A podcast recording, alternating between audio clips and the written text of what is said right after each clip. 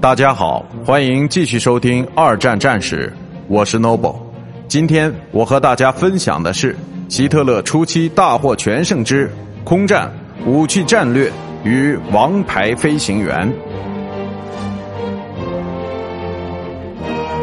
一些理论家曾认为，空中对战是过去的事情，因为飞机的速度变得越来越快。相反，突发的空战及其延伸的空中战斗，则在很多电影中上演过，而那些空中骄子即王牌飞行员，则变成了人们仰慕的英雄。在第二次世界大战期间，飞机自身的性能并不是空中对战是否胜利的唯一决定性因素。